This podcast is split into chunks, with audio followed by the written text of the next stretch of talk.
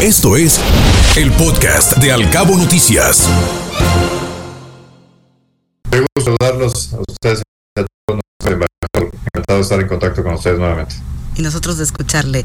Platicas, por favor, cuál es su opinión de toda esta vorágine que está aconteciendo a raíz de la aprobación de varias reformas en la Cámara de Diputados, todo eso, que si el INSABI, que si el CONACID, en fin, ha sido una, una cascada de cambios que se han aprobado fast track. Sí, efectivamente, te les podría decir a ti, a ustedes, al importante auditorio, que son días lúgubres, días nefastos para la historia del poder legislativo en nuestro país. Eh, un poder que tiene a su cargo la in- importantísima tarea de justamente expedir las normas bajo las cuales eh, el país eh, se rige eh, en todo su, su territorio. Y eso implica que más allá de la parte numérica, porque alguien podría decir, bueno, pues qué más da que, que lo hagan así de forma, vamos a llamar eficiente o rápida y simplemente las pasen las cosas y ya saben cuáles son los votos y listo. Eh, esa visión miope, que tristemente es la que tiene la mayoría en la Cámara de Diputados y está por verse qué pasa en el Senado, eh, pasa por alto cuestiones muy trascendentes, porque expedir leyes no es solamente determinar si se cuenta con los votos necesarios para hacerlo. Y no puede ser así por una razón muy sencilla. Las leyes son instrumentos humanos y que por lo tanto son perfectibles. Eso quiere decir que cuando se presenta una iniciativa por cualquiera de las personas que está autorizada por la Constitución para hacerlo, es eso, es una iniciativa, es una idea, es una propuesta. Y lo que el legislativo debe hacer es deliberar, discutir, analizar, enriquecer, mejorar, etcétera. Y esos procesos solamente se pueden dar si se cumplen ciertos pasos, tiempos y formalidades, como es el hecho de que las iniciativas pasen a la o las comisiones de estudio para determinar cuáles son los alcances y hasta dónde va a llegar, digamos, esa posible modificación legal o esa nueva ley. De ahí viene aprobaciones a nivel de comisiones, luego viene una distribución para que los demás legisladores de cualquier eh, parte, digamos, de cualquier fracción parlamentaria lo puedan analizar, puedan revisarlo y eventualmente pasarlo a una sesión de votación en el Pleno para ver si efectivamente se aprueba, no se aprueba, hay reservas, hay posibles modificaciones, etcétera. Repito, este es un proceso que requiere para que los distintos puntos de vista que existen en el país y se reflejan en el Congreso sean tomados en cuenta a la hora de expedir cualquier instrumento normativo, cualquier instrumento legislativo en este caso, del que se trate. Si en eso, eso, eso está ahí, la Constitución lo manda, las leyes que rigen el control, el, las leyes orgánicas en el Congreso, los reglamentos de debates, así lo señalan. Y es más, hay jurisprudencia firme de la Corte que justamente establece que en ausencia de estos pasos, en ausencia de estos estudios, la legislación pudo haberse aprobado por una mayoría y no necesariamente tendría que ser, digamos, respetada o declarada válida, precisamente porque no se siguió el protocolo de deliberación, de discusión y demás. Mira, el, el, el, ya es el día de anteayer, eh, en la Cámara de Diputados, en un día aprobaron básicamente eh, pues más de una decena de instrumentales de ascendencia uh -huh. y en muchos de estos casos no hubo lectura, no hubo análisis por las comisiones, en algunos casos no hubo ni siquiera dictamen. Estamos seguros que las que votaron de estos eh, cambios o estas leyes que están en el proceso y se mandaron al Senado, es imposible que las hayan siquiera leído. Entonces, ¿cómo pueden, eh, a pesar, insisto, de que tengan el control numérico y los números para votar determinados cambios, es insólito que piensen que esto va a resistir un análisis contundente y absoluto como el que se va a propiciar en la Corte, si es que en el Senado no los paran de regreso y los mandan este, a estudiar y a leer lo que, lo que están aprobando. Así es que estamos en momentos pues, muy complicados porque en el Senado está una de dos, o cumplir con la Constitución y regresar esto para que se analice debidamente, o por lo menos que a nivel del Senado se analice como, como Dios manda y como la Constitución requiere, o que sigan eh, preservando este error y el error pues va a ser muy costoso porque en la Corte, insisto, los van a parar de cabeza. Sin embargo, en el Senado de la República tampoco están dando muestras de mucha civilidad, cosa de ver lo que sucedió ayer, lo que está sucediendo esta mañana, jaloneos, empujones, manotazos, en fin, como que no son un dechado de virtud ahorita los senadores. Eh, pues sí, mira, eh, creo que hay, hay efectivamente un movimiento muy complicado porque en el Senado, pues este tampoco han dado muestras, digamos, como dices tú, de gran civilidad y sobre todo de solvencia. Y me refiero al tema del INAI, porque e, es inaudito que ante una filtración de una grabación en el cual el secretario de Gobernación instruye a la mayoría de que, está mal incluso que les instruya, no debería poder instruir porque son dos poderes independientes, pero eso es materia de otra discusión. Les instruye que no voten la designación de los consejeros este, faltantes en el INAI justamente para que no pueda, este, para que no puedan funcionar, para que el INAI esté imposibilitado de avanzar. Entonces, mm. lo que pasa es que efectivamente en el mundo ideal, según ellos, no hay transparencia, no hay rendición de cuentas y no hay acceso a la información. Un derecho humano constitucional que todos los habitantes de este país tenemos a partir del año 2002 está imposibilitado.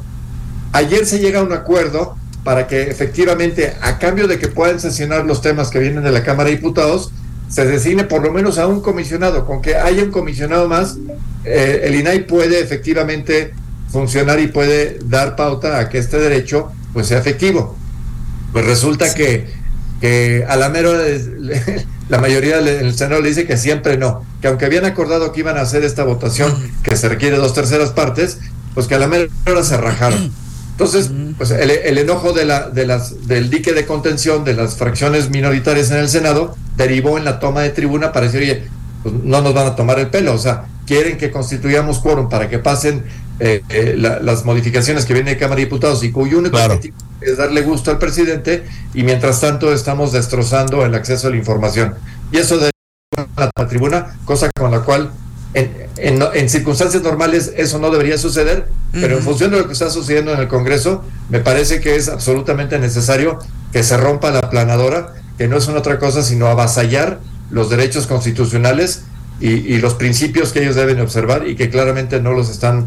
Eh, Desde luego, Juan Francisco sobre su comentario. Bueno, si bien eh, todos los morenistas fueron cautelosos, ¿no? De que cada una de estas fueran presentadas como si fueran propias por algunos de los diputados, pues la realidad es que sabemos que vienen del Ejecutivo, pero hay preguntarle eh, si esto hace obligatoria que se remitan a las comisiones, ¿por qué entonces el afán de Ignacio Mier de aprobar todo eh, con dispensa de trámites? Pues mira, este, habrá, hay seguramente muchas interpretaciones, pero claramente lo, lo que más eh, suena es que pues, es cumplir eh, un compromiso con, con, quien está en Palacio Nacional, que esta semana nos distrajo tres o cuatro días en que si estaba bien o estaba mal. En el Inter, en la Cámara de Diputados, sigilosamente prepararon todo este pues, paquete legislativo de grandes alcances y grandes implicaciones. Y te voy a decir, la, prisa que tienen es muy sencilla. Como se agota este periodo ordinario de sesiones, eh, es, literalmente hoy, técnicamente lo podrían alargar con reloj legislativo algunas horas o quizás durante el fin de semana, pero se agota el periodo legislativo. Entonces, el cálculo político que ellos están haciendo es que el siguiente periodo legislativo arranca en septiembre, o uno que fuera extraordinario, ahora que, estén en receso, pero no les van a dar los votos en la comisión permanente para reclamar ese periodo legislativo extraordinario. Entonces, lo que ellos están viendo es que como en septiembre ya estaremos muy inmersos en el calendario electoral 2024, no quieren ese desgaste. Saben que lo que están haciendo está mal. Están eh, extinguiendo organismos, están militarizando más al país, están destruyendo cuestiones de transparencia, están destruyendo inclusive el tema de compras públicas, están destruyendo al Fonatur, están destruyendo la, el grado civil, digamos, de instalaciones como es el Tren Maya, etcétera. Es, es, una es una cuestión de escándalo. Pero como saben que el desgaste van a tener, prefieren tenerlo ahorita y que la memoria, tristemente en nuestro país hay una memoria flaca y que esto no empañe, digamos, lo que ellos quieren hacer a partir de septiembre. Es un cálculo político, es cumplir con los caprichos de presidencia y es tristemente seguir destruyendo muchas de las cosas que no todo estaba bien. Pero este gobierno ha seguido la teoría de que cuando hay una manzana podrida hay que tumbar los árboles. Y así vemos caer el seguro popular, el INSABI que ahora lo están extinguiendo. El INSABI. El INSABI lo están extinguiendo, nada más que la extinción del Seguro Popular, más esta eh, pues institución que, que, que, de hecho nunca operó, pero lo único que sí operó fue para gastar dinero. Se gastaron 500 mil millones de pesos. Eso alcanza para construir el aeropuerto de Texcoco dos veces. Eh, entonces, digo, es, es, inaudito que se hable de austeridad republicana. Se quemaron 500 mil millones de pesos y además aumentaron el número de muertes, el número de personas sin tratamiento o sin cobertura. Es, es realmente escandaloso lo, lo que se ha hecho en este gobierno en destrucción y no contento con ello, pues ahora quieren arrasar con muchas cosas más y repito, nos están militarizando hasta en los trenes, en las aduanas, en construcción, en construcción de bancos, en operación de, otra serie de instalaciones. Nos va, nos va a costar muchos años reponernos de lo que está sucediendo. Y repito, el Congreso y todos los legisladores que están eh, solapando esta eh, terrible, digamos, secuela de, de, diarrea legislativa, pues tendrán que ser responsables frente a los suyos de lo que están eh, aprobando. Ojalá, repito, que en el Senado haya todavía un ápice de sentido común y, que no se vuelvan en meros súbditos de Palacio como tristemente está aparentemente por suceder. Están convocados a la una de la tarde para esta sesión eh, de, aprobación de estas. Y ya dijo el senador Monreal que si no sesionan en la, digamos, en la sala principal, pues se van a ir a otra o a la casa de Jicoteca. O sea que parece que le están encontrando las formas para acomodar lugar darle eh, gusto a, a, los caprichos, eh, pasando por alto su deber de representar, en el caso de ellos, a los estados, en el caso de los diputados, a los habitantes, uh -huh. no están representándonos en nada, están simplemente siendo eh, súbditos de caprichos que nos van a costar, insisto, mucho en el corto, mediano y largo plazo. Juan Francisco, el titular del Ejecutivo Federal retó este viernes a los senadores de oposición que tienen tomada la tribuna del Senado en protesta por este rechazo al nombramiento de un comisionado del Instituto Nacional de Transparencia, Acceso a la Información y Protección de Datos Personales. Esta mañana en Palacio Nacional el presidente criticó a los legisladores por defender a uno de esos organismos tan importantes para la vida de nuestro país. ¿Cuál es su opinión del INAI y de que permanezca funcionando en México? Pues mira, este, la única forma en que la corrupción se puede combatir eficientemente no es con pañuelitos blancos. La, la, la, única forma es con vigilancia, con monitoreo, con acceso a información, con investigaciones profundas como las que hace, por ejemplo, Mexicanos contra la Corrupción y la Impunidad. Instituciones que dependen precisamente de acceso a la información para que las cosas salgan a la vista. Es curioso que los que hoy están en el gobierno celebraron con bombo y platillo cuando se descubrió toda la trama eh, de la estafa maestra, eh, que si la memoria no me falla eran como 6 mil millones de pesos. Y bueno, se deshicieron en elogios, se decía, bueno, que salió esto, y claro, uh -huh. destrozaron a la anterior administración. Y yo, por supuesto, no defiendo a nadie. Cualquier persona que, que corrompa, que, que abuse, que robe, etcétera, debe ser sancionado y aplicada eh, la ley hasta sus últimas consecuencias, sin lugar a dudas. Pero es curioso que esas mismas personas ahora se duelen de las investigaciones y entre otras, pues vemos que en Segalmex eh, son tres veces lo que fue la estafa maestra, ni más ni menos, 15 mil millones de pesos y lo que se sigue acumulando. Y hago una, un paréntesis, lo que queremos saber no es solamente que se robaron 15 mil millones, lo que queremos saber es dónde están, porque aquí la UIF y otros instrumentos lo que tendrían que hacer es rastrear ese dinero. ¿Dónde quedaron 15 mil millones de pesos. Eh, yo les voy a decir dónde están. Están guardaditos para las campañas. Estos están claramente enfocados en que pase lo que pase, a pesar de no tener un solo resultado bueno, quieren ganar las elecciones en 23 y 24, pase lo que pase. Y por eso les preocupa tanto tener al INAI operando. Eh, si el INAI estuviera operando y ahorita no puede operar, uh -huh. lo que pasaría entonces es que todas estas tranzas, todos estos movimientos apócrifos, todas estas opacidades, pues tendrían que salir a la luz pública, porque los reportes hay que seguirlos, la huella del dinero se tiene que seguir, porque los funcionarios que eh, efectivamente intervinieron se tendrían que sancionar. Pero si tú le apagas la luz, si tú generas que los microscopios no se pueden utilizar y que el acceso a la información desaparezca, ¿qué es lo que pasa? Claro. Reina la opacidad. Y en la opacidad, pues entonces a río revuelto, este, ganancia, ganancia de pescadores. Y estos señores lo que quieren es eso, es tener río revuelto, ganar eh, todo a sus anchas, no combatir la, la, corrupción y por supuesto salirse con las suyas.